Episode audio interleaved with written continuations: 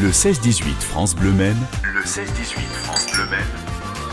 Nous sommes le 31 mai et c'est une date assez importante parce que c'est le dernier jour où il n'y a pas l'ouverture du musée des 24 heures du Mans qui a fermé pendant un mois tout pile pour avoir une très belle exposition pour le centenaire. Ça ouvrira demain au public. Il y en a un qui euh, a eu la chance, il a les clés en fait. C'est pour ça, c'est Bruno Vandestick qui est avec nous en direct du musée. Bonjour Bruno.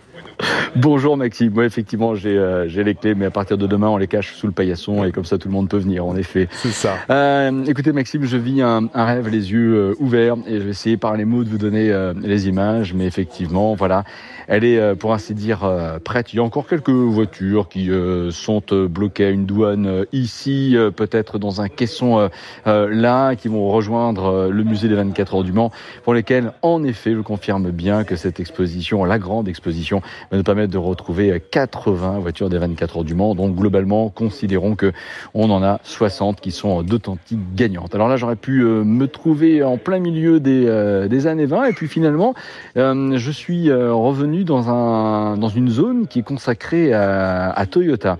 Parce qu'évidemment c'est le, le, constructeur vainqueur de ces dernières années. Et en fait cinq victoires c'est la première fois que se trouvent Maxime mmh. réunis dans une même salle. Ces cinq voiture. Et je peux vous garantir que ça provoque énormément d'émotions, d'autant que euh, aujourd'hui, euh, on laisse ces euh, voitures dans l'état dans lequel elles étaient après avoir franchi la ligne d'arrivée. Donc j'ai envie de dire, c'est des voitures qui sont sales, mais vous savez quoi mmh. C'est pas grave. je pense qu'on les préfère même comme ça que impeccablement nettoyées. Et donc je retrouve effectivement la TS 050, notamment la voiture qui va gagner en 2018, en 2019, avec notamment Fernando Alonso. Euh, et puis après, effectivement, la, la GR 010, qui est la voiture que l'on va euh, retrouver, euh, qui a donc été la première des hypercars à, gagner les 24 heures du Mans. Je peux vous garantir que c'est absolument fabuleux. Voilà, je me rapproche un petit instant du, président Pierre Fillon. On est en effet en direct dans cette salle. Il y a aussi beaucoup de journalistes qui sont venus. Alors, président, je vais m'autoriser. Je vais vous passer juste ce téléphone-là, si vous le voulez bien. ce sera plus pratique. Qu'est-ce qu'on peut rappeler ici Sinon que c'est effectivement une grande fierté, j'imagine, pour vous d'avoir réuni autant de voitures qui retracent ce centenaire des 24 ans du Mans? Oui, ben bonjour à tous. C'est effectivement un, presque un rêve. Euh, pour célébrer ce centenaire, il fallait une exposition unique. Et quelle meilleure idée que de rassembler euh, toutes les voitures qui ont gagné Le Mans depuis 100 ans, euh, en tout cas l'essentiel de ces voitures, euh, c'était une idée qui paraissait simple, mais mhm. c'était un vrai défi. C'était un travail de titan de convaincre euh, tous les collectionneurs, parce que ces voitures, elles sont éparpillées euh, dans le monde entier. elles appartiennent à des musées, à des constructeurs, à des collectionneurs privés. Il a fallu les appeler un par un, les convaincre d'envoyer leur voiture, de nous la laisser pendant un mois, puisque cette exposition va durer depuis Le Mans jusqu'à Le Mans classique. voilà, deux ans de travail, mais aujourd'hui un, un résultat exceptionnel pour une exposition qui ne s'est jamais faite et qui, à mon avis, on ne reverra pas avant 100 ans. Absolument, oui. Merci beaucoup, euh, Président. Voilà, donc c'est la raison pour laquelle il faut vraiment en profiter à partir de demain et jusqu'au week-end de Le Mans Classique pour y venir, y revenir, y re-revenir. sincèrement, c'est un véritable voyage dans les euh, couloirs du temps, euh, cher Maxime. Ouais, vous restez avec nous, Bruno. On continuera à parler un petit peu de cette exposition euh, du centenaire des 24 heures du Mans. C'est dans 3 minutes que ça se passe sur France Bleu dans le 16-18. On revient juste après Slimane et Claudio Capéo. Je chantais mes peines sur le banc de la cité. Je rêvais de Paris et d'en faire mon métier. Et quand venait l'été, je traversais la mer. Faut savoir d'où tu viens, mon fils, comme disait mon père. Je chantais dans ma chambre, j'avais fermé la porte. Je criais mes démons, que le diable les emporte. Et quand venait l'été, je traversais la mer Andiamo in macchina comme le disait ma mère. Comment c'est chez toi mon frère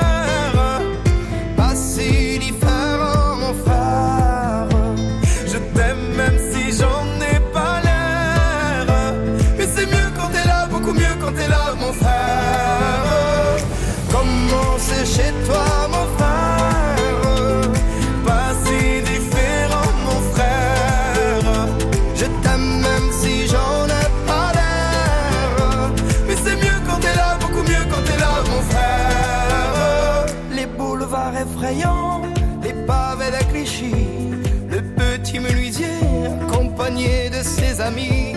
Et si c'était là-bas que je crierais mes démons, qu'on se retrouvera tous les deux à faire les cons. C'était la dernière chance, un dernier rendez-vous. Les rêves c'est fatigant, mais moi je tenais le coup. Et si c'était là-bas qu'on entendait mes peines,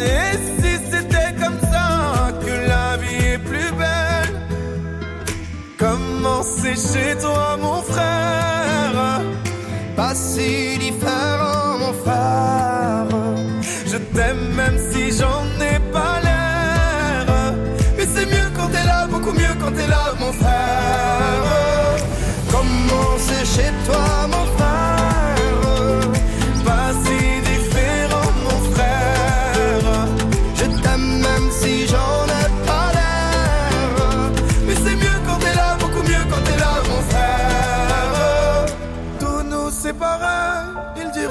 c'est pas vrai, mais je t'aime quand même. Tous nous séparer, ils diront que c'est pas vrai, mais je t'aime. Comment c'est chez toi, mon frère? Pas si différent, mon frère. Je t'aime même si j'en ai pas l'air. Mais c'est mieux quand t'es là, beaucoup mieux quand t'es là, mon frère. Comment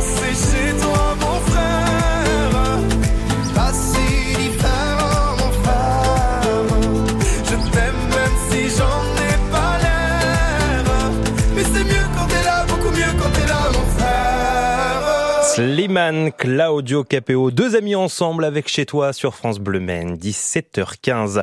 On vous parle du centenaire des 24 heures du Mans avec un petit peu d'avance. Il y a le pesage qui aura lieu bien évidemment ce vendredi qu'on vous fera vivre également sur, euh, sur France Bleu Maine en direct de la place de la République.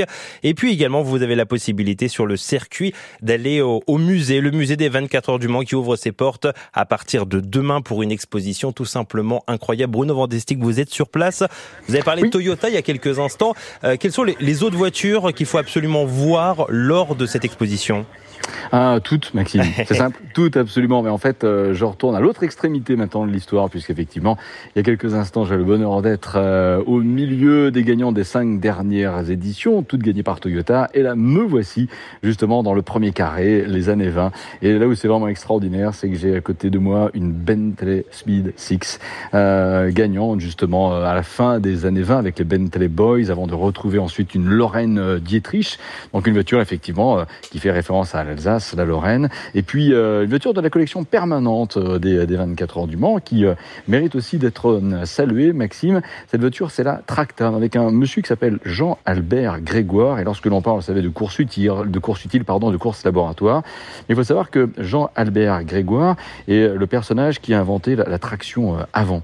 Et ce qui a rendu en fait les voitures beaucoup plus sûres, parce qu'avant, effectivement, le moteur était à l'avant, mais globalement, c'était les roues arrière qui étaient motrices. Une voiture qui est en fait à motricité avant est une voiture beaucoup plus sûre. Et Jean-Albert Grégoire va en faire la démonstration au, au 24 heures du Mans. Et André Citroën, qui va tomber sous le charme justement de son invention, va quelque part être le premier à en acheter le brevet. Et quand on parle, vous savez, de cette fameuse voiture, la traction, qui est Mhm. aussi euh, quelque part une voiture fétiche de la Deuxième Guerre mondiale, et bien quelque part, cette technique au niveau motricité est héritée de ce que Jean-Albert Grégoire avait démontré, encore une fois, au 24 heures du Mans, dans les années 30. Et la Tracta, qui est un châssis qui a fait trois fois le Mans, est une voiture qui euh, est euh, exposée justement dans ce musée des 24 heures du Mans. Et puis je vais faire, alors évidemment ici quelques pas, ça change peut-être pas l'ambiance sonore autour de vous, mais euh, voilà, je vais me retrouver, et ça revient à la question pourquoi faut-il y venir, bien pour avoir l'émotion de voir énormément de choses, notamment la Cadillac qu'on avait appelée le monstre, qui était là en 1950.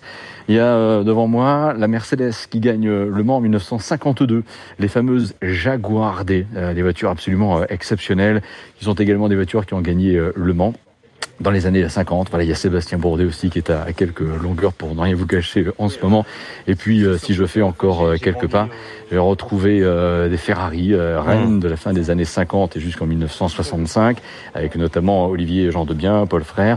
Là, je suis à côté de la 250 TR, la gagnante de 1960, hein, qui est une voiture que Ferrari a ressortie de ses collections pour justement l'amener au Mans ce week-end. Et puis également une voiture qui a fait parler d'elle via le, cinéma, Maxime, qui est la, la fameuse Ford GT40, la MK2 ah de 1966, euh, celle en fait de Chris Hammond et de Bruce McLaren, les deux Néo-Zélandais qui vont finalement euh, gagner euh, au détriment bien quelque part de la voiture de Ken Miles et de Denis Yule, mais ça c'est effectivement tout le scénario du film Le Mans 66. C'est bien la vraie gagnante.